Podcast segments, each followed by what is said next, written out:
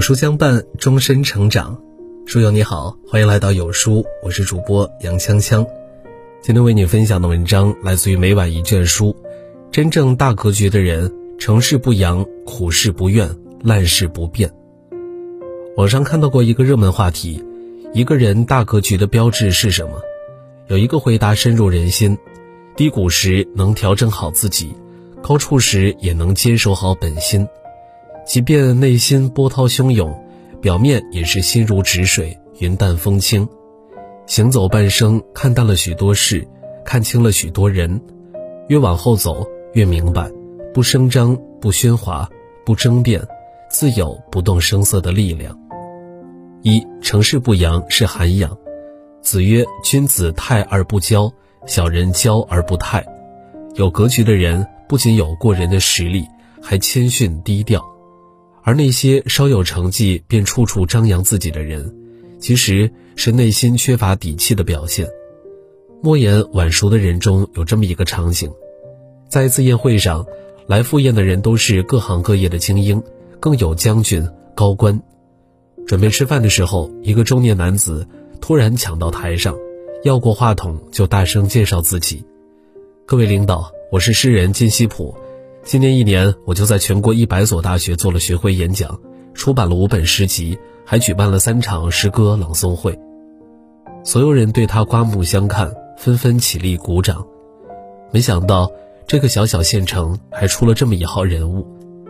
他春风得意，控制不住自己，便给大家现场作诗：大馒头，大馒头，洁白的大馒头，芬芳的大馒头，用老面引子发起来的大馒头。家乡土地生长出来的大馒头，一首馒头诗让所有人惊掉了下巴，全场都发出了一片笑声。一位高官看不下去了，赶紧下令上菜，转移了话题，这场闹剧才因此结束。生活中经常能碰到一类人，时时刻刻想要出风头，他们只要取得一点成就，便开始身心膨胀，三百六十度的给自己打光。可炫耀的人不仅不会照亮别人，反而让人觉得刺眼。真正有实力的人不把成就挂在嘴边，也依然能受人追捧与尊敬。英国女作家 J.K. 罗琳在《哈利波特》畅销后一举成名，可读者却始终没等来她的下一本书。原来她早就换了一个笔名，又写了一部新作《布谷鸟的呼唤》，并再获成功。她说。我只是不想借过去的荣耀来抬高自己，不炫耀才是对自己的绝对认可。就像网上流传的一句话：一个人越缺少什么，才会越显摆什么。成熟的稻谷向来低头，真正富有的人也不会逢人就炫。俗话说：人外有人，山外有山。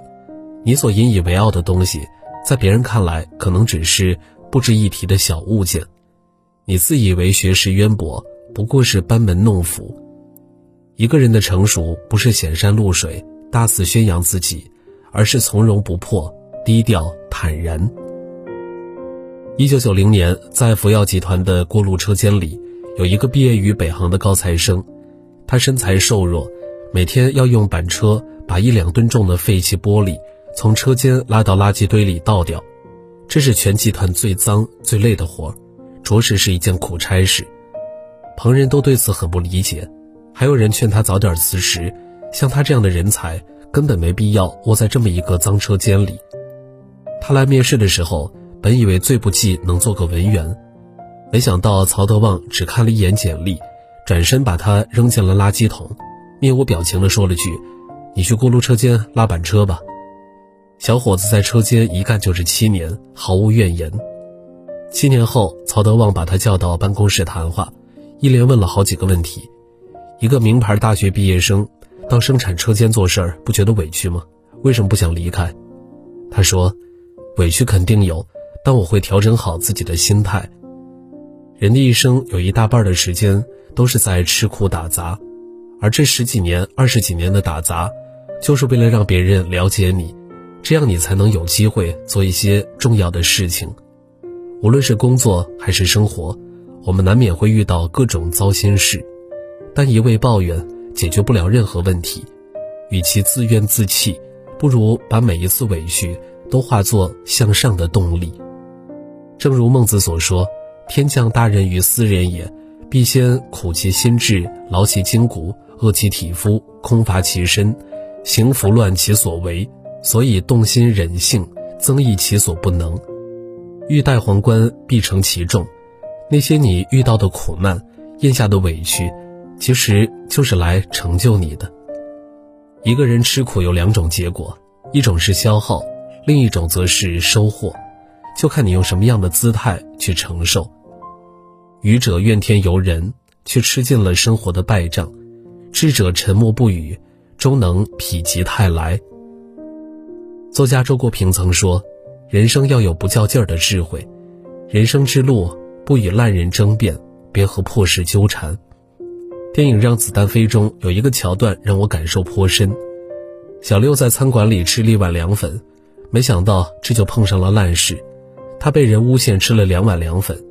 小六气不过，就跟人争辩。围观的人越来越多，也有居心叵测的人在周边起哄。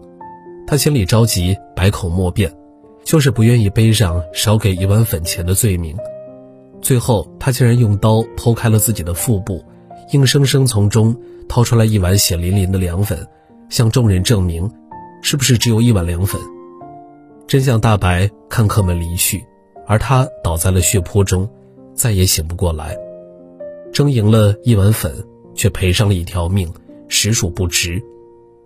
电视剧《天道》中也有这么一个情节：丁元英到早餐店点了一碗馄饨，吃完后前脚刚走出大门，老板娘就叫住了他，说他没付钱。他顿了一下，看了他两秒，一句话没说，还是把钱给了他。